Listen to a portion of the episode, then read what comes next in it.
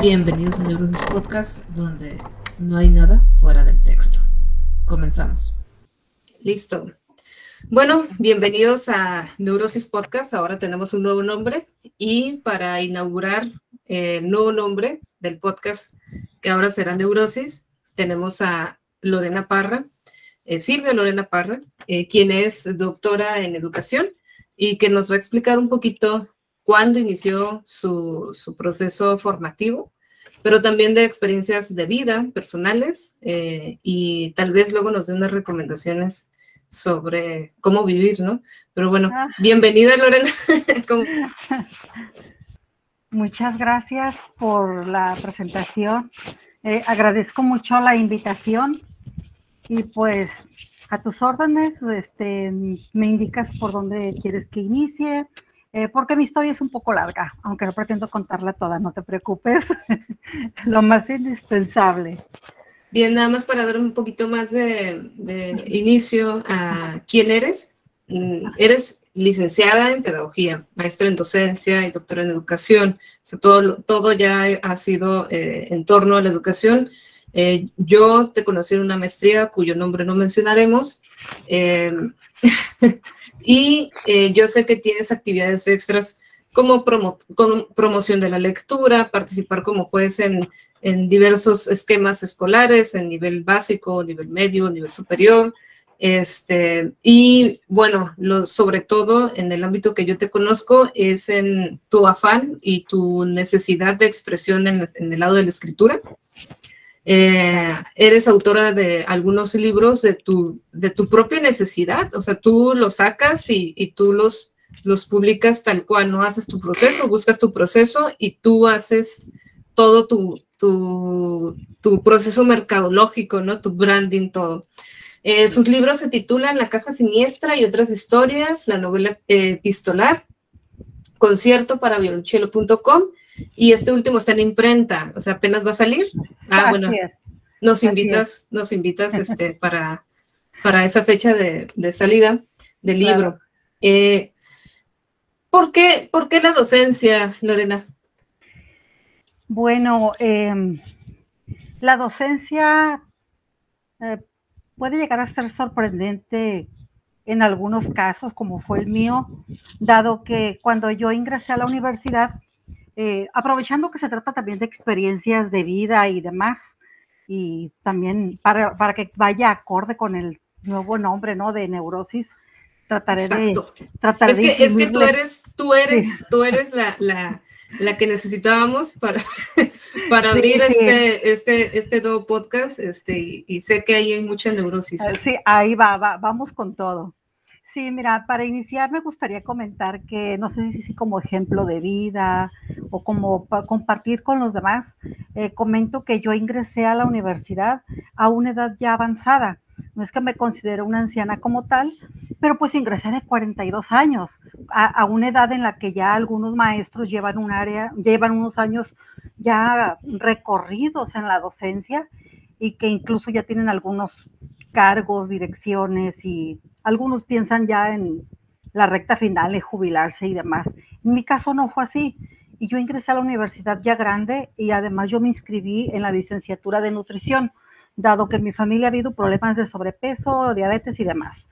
Pues en el curso propedéutico, al ingresar a la licenciatura, eh, los maestros que estaban impartiendo el curso se percataron que yo tenía muchas inquietudes, que tenía muchas preguntas, que eh, estaba en búsqueda de, muchas cosas, pues principalmente puede seguir creciendo. Y ahí fue cuando ellos me dieron esas cualidades, ese perfil de pedagogo. Posteriormente me hicieron la invitación y afortunadamente, digo ahora para mí, yo acepté, acepté cambiarme de nutrición a pedagogía y realmente la pedagogía para mí fue súper sorprendente porque era justo lo que yo necesitaba porque según yo eso se apega a mi perfil, a mis necesidades, al estar comunicando, estar frente a grupo, compartir eh, aquello que llega uno a aprender, porque no voy a decir compartir conocimientos como si yo fuera la dueña de tales, ¿no? Sino que aquella información que nos va llegando, compartirla con otros, incitar a otros a que busquen, a que se preparen y así sucesivamente.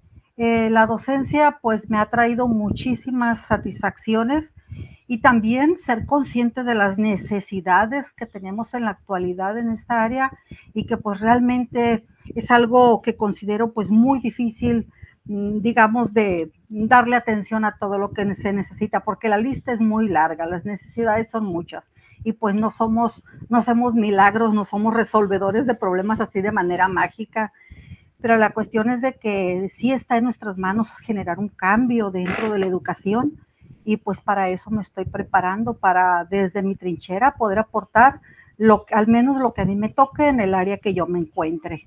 Y es por eso que, me, que estoy en la docencia. Así es. ¿Desde qué edad iniciaste a, estudiar? ¿En qué edad? Eh, ingresé a la universidad a los 42 años. Próxima a cumplir 43 porque ingresamos agosto, septiembre y en noviembre me cumplí mis 43 años Así es, y fueron casi cuatro años en la licenciatura e inmediatamente pues ya por la edad y digo pues hay que quemar etapas porque ya estoy contrarreloj. Entonces fue donde nos tuvimos ya el gusto, donde la vida nos reunió y donde nos conocimos, como dijiste, cuyo nombre tampoco mencionaremos. Y e inmediatamente después de la maestría, vámonos al doctorado, porque para qué ya dejar más tiempo de lado. Y, sí, y todo ha sido en una misma línea, porque ¿para qué complicarme? Si de por sí ya el compromiso trae sus propias complicaciones, ¿para qué buscarle más? Por eso también decidí especializarme en educación. Pensando, digo, el, el área de, de andragogía es un área que a mí me importa mucho porque muchas veces se deja de lado que los eh, adultos, ¿no? Los adultos mayores, entre comillas, eh, porque ya, bueno, con tanta medicina y biotecnologías y demás, hemos rebasado la, la, etapa, ¿no? De, de, ciertas etapas se han recomodado. Pero hablando de andragogía, eh, tú, desde tu perspectiva, de los, desde lo que escuchaste, ¿consideras que aprendiste mejor ¿Consideras que fue más fácil, difícil o, que sí traías experiencias que podían ayudarte en, tu, en tus estudios? Bueno, eh, es una, tengo respuestas para los dos puntos porque pasaron las dos situaciones. En primer lugar, al momento de ingresar a la universidad, para mí fue algo, digamos, Oh, muy especial que marcó mi vida porque yo tenía muchos temores. Yo tenía aproximadamente más de, bueno, no vamos a sacar cuentas, pero sí más de 20 años fuera de las aulas. Entonces, pues yo quería hacer algo diferente. Tengo una carrera técnica, pero pues yo quería ir a la universidad. Entonces, dadas las circunstancias, los avances de la ciencia, la tecnología y demás, ya se había implementado eh, la computación, ya estaba muy avanzada y yo desconocía absolutamente todo de ello, incluso hasta para encenderla.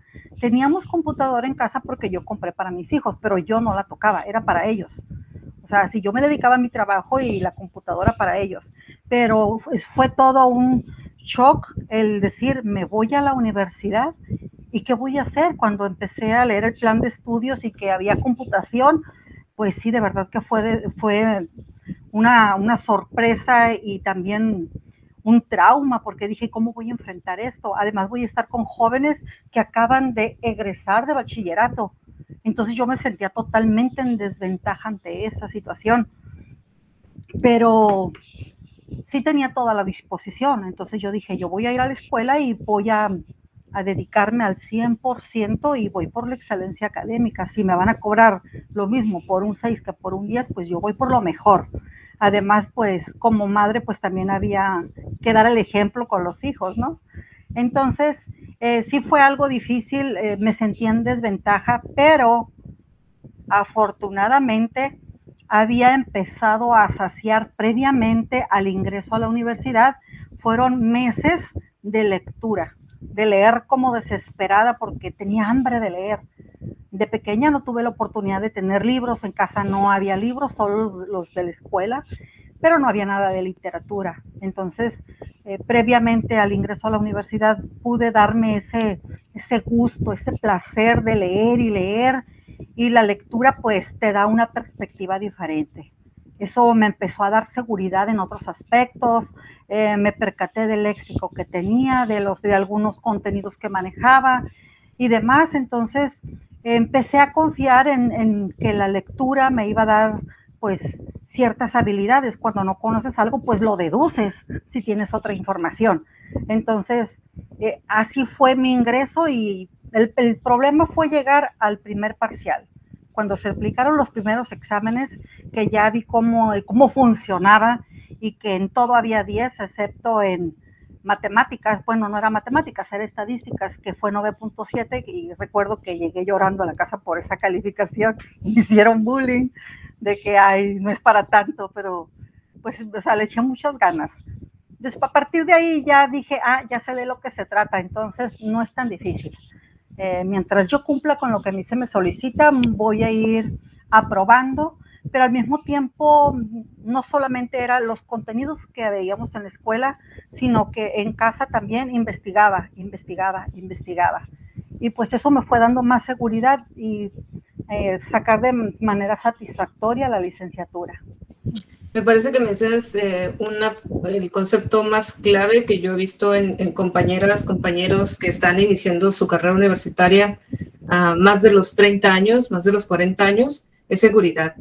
Eh, decir que la lectura te da seguridad es 100% cierto, eh, sobre todo cuando provienes de, contextos eh, empobrecidos de características, ¿no? De, o sea, no, no, me refiero a una pobreza económica, sino empobrecidas de características culturales, y literarias.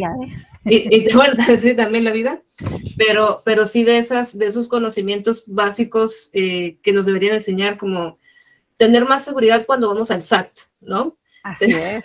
Tener más seguridad cuando vamos con un médico y decirle, oiga, eh, no cree que tal vez pueda hacer esta otra cosa porque nosotros ya deducimos, ya investigamos, conocemos nuestro cuerpo. Eso también refiere a, a la carga de información, ¿no? Este, y, y bueno, pero ¿qué, ¿qué, te animó a ti a, a, decir, va, o sea, yo voy a entrar a la universidad? O sea, ¿quién te dijo? ¿Quién, quién te, aparte de ti, o sea, cómo fue esa, esa Lorena eh, o, o, esa este, Silvia que, que, empezó con ese gusanito o nunca lo dejaste, nunca lo olvidaste? O, o desde, ¿cuál es tu primer recuerdo de decir, yo quiero ir a la universidad? Bueno, mi insistencia eh, en ingresar a la universidad es porque nunca me conformé con lo que estaba haciendo en el momento que pues tenía una actividad por una carrera técnica que estudié previamente, pero no me sentía satisfecha y siempre pensaba en el futuro. Eh, me decía, va a llegar el momento en que mis órganos, mi vista no será la misma, eh, me, se van a ir deteriorando, no me voy a sentir igual, ¿qué me espera en el futuro? Yo no quiero estar aquí. Y mm, sentía como que tenía mucho que decir y que ese trabajo no era el adecuado para que yo hablara todo lo que tengo que decir. Entonces, eh, siempre puse eh, en, en, digamos, como en lista de espera, ¿sí? Ya que mi hijo termine tal etapa, luego va esto. Y después de esto, y fui haciendo la lista, pero siempre tuve en mente ingresar a la universidad. Pero pequeño detalle, no tenía el bachillerato. Entonces, yeah, yeah. para mí eso no fue ningún problema, porque también grande estuve yendo sábados y domingos por tres años hasta que concluí de manera satisfactoria y obtuve los resultados. Pero yo siempre quise hacer algo más. Eh, yo provengo, como bien dijiste hace rato, no era la intención, pero también aplica, de un contexto de verdad donde había muchas carencias y donde no habíamos ido a la universidad. En casa solamente una de, una de mis hermanas había ido a la universidad. Posteriormente, uno de mis hermanos ya por su lado, él también se inscribió también a la universidad y el hermano mayor que yo de la misma manera. Pero yo no era, o sea, no eran los únicos, también yo quería hacer algo y también siempre he tenido la convicción de que nosotros determinamos a dónde queremos llegar y si lo vamos a lograr o no. Creo que esas situaciones dependen exclusivamente de uno, porque a final de cuentas, si yo soy la constructora de mi vida, eh, si yo soy quien toma las decisiones, entonces, ¿por qué no dirigir, encaminar mis pasos hacia esa meta. Yo no sabía cuánto tiempo me iba a llevar, pero sí sabía que era, que era lo que quería y que tendría que lograrlo más tarde que temprano, pero que iba a hacer todo lo que estuviera de mi parte. Y hasta el momento, pues creo que sí lo hice y, sigo, sigo en ello. ¿Y cuántos trabajos tuviste antes de ingresar a la universidad? Eh, em, laborales. A sí, sí, sí. Bueno, me dediqué por mucho Bueno, también por mamá, ¿no? O sea, ser mamá es un trabajo completo. Ah, no, sí, qué terrible. es de lo más cansado, es de lo más cansado, trae sus satisfacciones. Eh, pues estuve trabajando, digamos, como, pues solamente me dediqué al diseño, que es lo que yo estudié previamente a lo que es corte y confección y alta costura, diseñar cualquier, cualquier prenda así sea este un terminado muy fino, muy exigente, pues de eso se requiere la alta costura. Y estuve dando clases en el Instituto Yanem de corte y confección que se encuentra en la calle séptima. Em, ahí también estudié, porque previamente había estudiado en la secundaria industria del vestido, ya tenía conocimientos previos. Entonces quise también mejorar lo que ya sabía y entre estudiar y posteriormente ya estaba impartiendo clases también. Sí, fue fácil. Sí, fue el impartir las clases y luego también dedicarme al diseño por años y eso fue lo que me hizo también de alguna manera sacar adelante a mis hijos, que creo que también es algo que pues tiene lo suyo y también tiene su mérito. Sí, y eso es a lo que iba, ¿no? Económicamente, ¿qué tal te iba? Pues no te puedo decir que de una manera abundante, pero pude sacar adelante a mis hijos. Tuvimos carencias, había momentos buenos en el trabajo y otros no tanto, como digamos época de graduaciones y demás, eran épocas muy buenas, pero luego venía la época donde había poco trabajo. Entonces ahí había que pues ya administrar de otra manera, eh, tomar otras decisiones, abstenernos de ciertos gastos y así sucesivamente hasta que fuimos saliendo. Afortunadamente nada es para siempre y eso lo tenía muy claro. Solo yo, yo decía, se trata de resistir. Resiste, resiste, resiste. Sí, resistir y persistir. Creo que han sido una de mis palabras favoritas, el persistir, eh, porque es resistir tal vez es como muy forzado y persistir es siendo persistente, siendo eh, activamente, ¿no? Como tratar de superarse a una misma, a uno mismo. Y, y tus hijos, ¿Estaban felices de que estuvieras en la universidad? Eh, estaban felices, este, en todo momento me manifestaron su apoyo y también pues me decían que se sentían orgullosos de porque no se imaginaron. Entonces me, decían, bueno mamá, ahora vamos a ver si es verdad que se pueden sacar los dieces que tú nos pedías a nosotros. yo les qué dije, no, no, yo, yo no tenía ningún problema con eso, pero yo les dije, claro que se puede. Em, y, precisamente qué bueno que lo dicen, porque entonces ahora van a poder ver que pues nunca les exigí nada que yo no pudiera dar. Entonces, pues se puede y vamos a sacarlo adelante. Y de hecho, pues estaban al pendiente cada vez que se llegaba el periodo de evaluaciones. Y pues, ¿qué pasó? Pues que pues la, fueron la, fue la calificación más alta de mi grupo final de cuentas. Así es. Ahí eso está súper bien. Creo que es una muy buena, muy buena eh, historia sobre apoyo familiar. A veces, a veces, desgraciadamente, no se recibe el apoyo, ¿no? Eh, Así es. A veces de los hijos, eh, yo he escuchado eso, no es, que, no es que me haya pasado, ¿verdad? Obviamente, por obvias razones. Pero sí lo he escuchado y, y, muchas veces los adultos mayores, entre comillas, otra vez, no es que no quieran estudiar, es que tampoco se les muestra que pueden estudiar y que hay dónde estudiar, ¿no?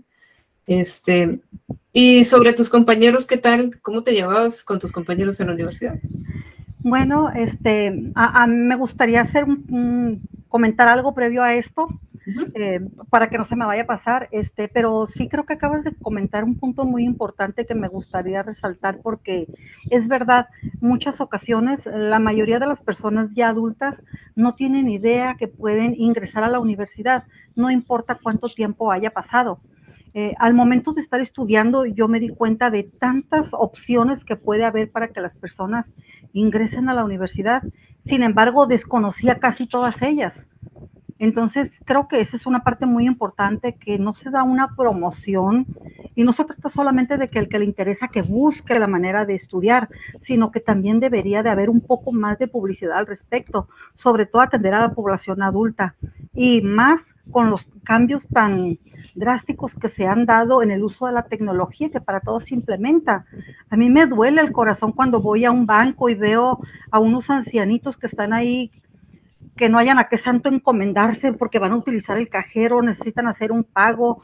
Entonces, ya en todas las instituciones dan por hecho que todo el mundo maneja la tecnología y no es así. Entonces, no estamos preparados.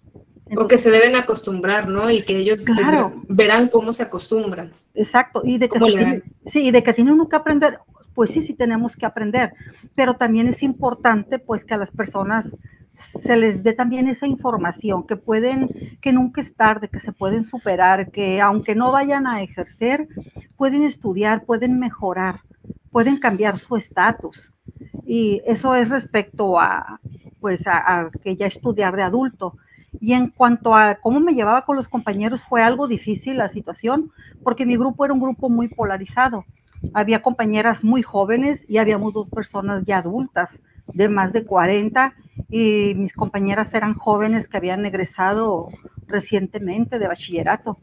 Entonces, pues había maneras muy diferentes de pensar, pero como que hubo un cierto acuerdo de manera, digamos, casi automático, porque pues prácticamente eso es lo que sucede, se hicieron dos grupitos, ¿no?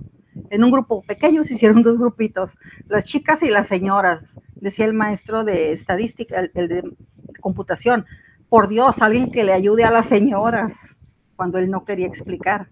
Oye, e, ese, ese, e, ese comentario de maestros es, es un tema que, o sea, creo que eh, es, sí, definitivamente, y me recuerda mucho lo que pasó ahorita con el lema de la universidad, que no voy a tocar mucho al respecto, pero salió mucho en las redes sociales que, que un egresado de psicología en su eh, graduación, ¿no? Graduación simbólica, porque ni siquiera están recibiendo el papel, pero una graduación simbólica. Eh, se le llamó discurso de odio porque la universidad promovía, eh, pues, equidad de género, promovía, en cierta medida, no es que la universidad se halle en el proaborto, pero sí sus alumnos egresados manifiestan estar a favor del aborto y también de estructuras familiares como parentales, etcétera, ¿no? De la comunidad LGBT eh, Q+, ¿no? Eh, pero en este sentido, digo, hemos escuchado, seguramente tú has escuchado historias y lo has vivido, profesores que hacen bullying, profesores que hay, hay mucho acoso y hay diferentes tipos de acoso, ¿no? que es el bullying. El bullying en sus diferentes niveles y acoso también sexual y demás.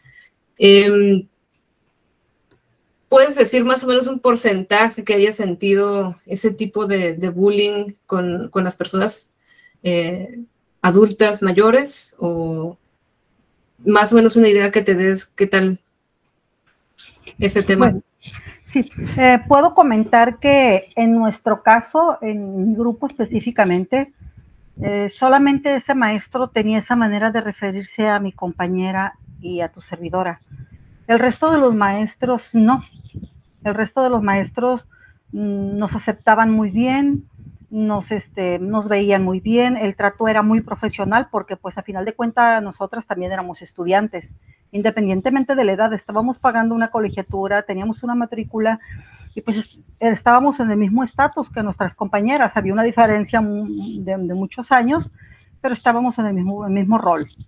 Y es bueno que lo menciones en cuanto a lo económico, ¿no? Porque básicamente eh, también parte de las políticas de la institución. Oye, está pagando, este, no te atrevas a, hacer estos actos de discriminación, ¿no? también. Sí, Creo que este, también. Ajá, sí, este docente pues fue retirado de la planta de docentes, pues porque sí existió la queja porque fue de manera reiterada y con cierto tono, no recalcando que por, por Dios que alguien le ayude a las señoras. ¿Y tú, y tú hiciste esa, esa aclaración? Eh, de hecho, lo, lo, hicimos mi compañera y yo. Ambas, este, ambas pusimos la queja directamente con nuestro director. De hecho, él estuvo en una, entró a una clase de manera imprevista y pues el docente cambió totalmente la dinámica que estaba llevando a cabo en el momento. Pero pues sí se dejó ver esa marcada diferencia que eh, levantábamos la mano para pedir alguna asesoría, que nos explicara algo y pues no se nos acercaba mucho, pero cuando una de las chicas sí pedía el apoyo, pues hasta parado detrás de ella y casi tomando la mano para manipular el mouse, entonces era muy notorio. Sí, y de ahí en, en fuera no vimos nosotras no sentimos rechazo ni siquiera ninguna mala actitud de los otros docentes. Todo lo contrario, sentimos como que tuvimos maestras muy jóvenes. Mm, y eso este, también ayuda. Sí, muy, muy jóvenes. Para, me ayudaba a mí, pero a ellas no, porque ahora que también yo ya estoy del otro lado, una vez que ya egresé y que me he seguido preparando, eh, me las he encontrado mm, ocasionalmente en, algunos, en algunas instituciones ahora ya como colegas y, me han dicho, es que usted me intimidaba, es que usted sabía mucho, usted preguntaba y a mí me intimidaba, pero realmente nunca hice preguntas con el afán de molestar, no, no es mi estilo. Eh, sí soy muy preguntona porque pues tenía, estaba hambrienta de conocer, pues estaba en la universidad, ¿cómo no? Yo tenía que disfrutar eso, a eso iba. Entonces, este, de eso me enteré que algunos sí se sentían intimidados, pero hubo muy buen trato y de hecho tuve muy bueno, tuve la fortuna de tener buenos maestros. Todavía me tocó esa generación de buenos maestros donde te señalaban desde la ortografía y la forma de hasta de pararte, vestir, expresarte y demás, cosas que ahora parece que ya han perdido todo valor. Es bien complejo hablar, hablar de la práctica docente en la actualidad. Creo que después de la pandemia ha sido más complejo porque las políticas educativas se centran en no molestar o no, no estresar, ¿no? Por las circunstancias actuales. Pero supongo también que va a haber una buena reflexión después de la pandemia y, vamos a pasar esta etapa coyuntural, ¿no? Transitoria de, de la espera. Y también ahorita mencionas que, que que tú tenías hambre de estudiar, tú tenías hambre de conocerte, y sigues teniendo hambre de conocer, de estudiar, sí, porque... Eh, pero creo yo, y eso sí te lo digo como ya de forma muy personal, creo yo que eh, eso es algo para mí desde mi perspectiva que solo lo hacen cuando tienen una visión madura, porque eh, estudiantes jóvenes, no, yo en mi caso no lo supe apreciar del todo en la carrera de licenciatura, eh, sé que pude aprender más, pero no lo sabía, ¿no? No, no sabía que podía, sí, y es que uno a esa edad no quiere preguntar, eh, tienes miedo, te, da pena, de la cultura, ¿no? Sobre todo. Este, pero cuando eres adulto tienes cierta seguridad y dices, pues ahí voy, ¿no? Y si le gustó, si no se puede, pues ni modo, lo vemos por otro lado, pero como que eh, esa apertura es, es, muy, muy bonita. Regresando un poquito, nos vamos a ir a, tu infancia. ¿Dónde creciste? Bueno, yo soy originaria del estado de Sinaloa y nací y crecí a 13 kilómetros de la ciudad de Culiacán, pero hacia el norte. Era un lugar, un área rural y pues me tocó, me tocó crecer en ese contexto.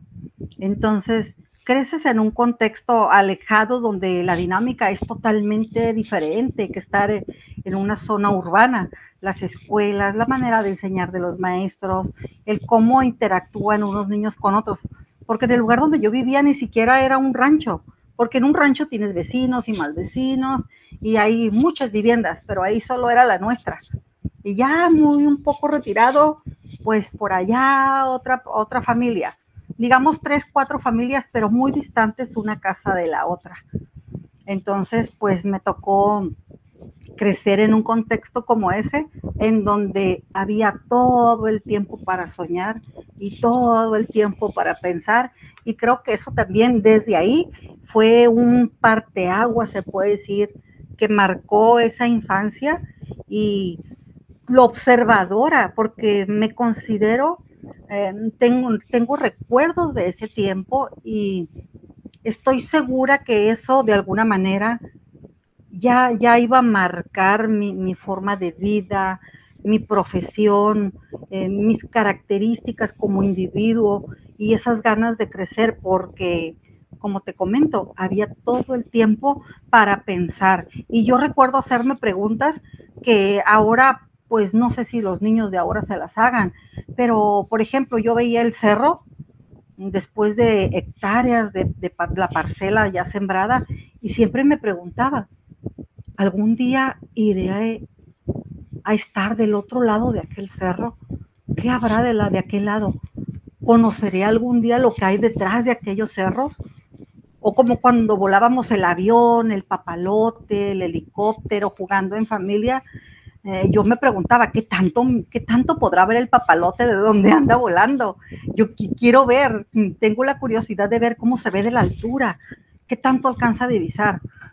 Entonces, eran muchas las cuestiones y como te digo, tenía tiempo para pensar y de ahí surge precisamente el libro, el primer libro que yo escribí, que es el de La caja siniestra y otras historias, precisamente, porque ahí vienen todas esas vivencias que para mí fueron importantes y que en la actualidad tal vez no se pueden ver de esa manera, pero eso me hace redescubrir una niña curiosa, observadora y siempre, siempre sí fui muy preguntona. Ese fue fue un pequeño detallito que estuvo ahí, ¿no? Como gotera, muy preguntona. Y eso se conecta bastante con teorías. Eh, o sea, yo pienso en teorías, pienso en el marxismo materialista, pienso en Derrida, pienso en Jacques Lacan, pienso en, en, eh, Carl Jung, ¿no?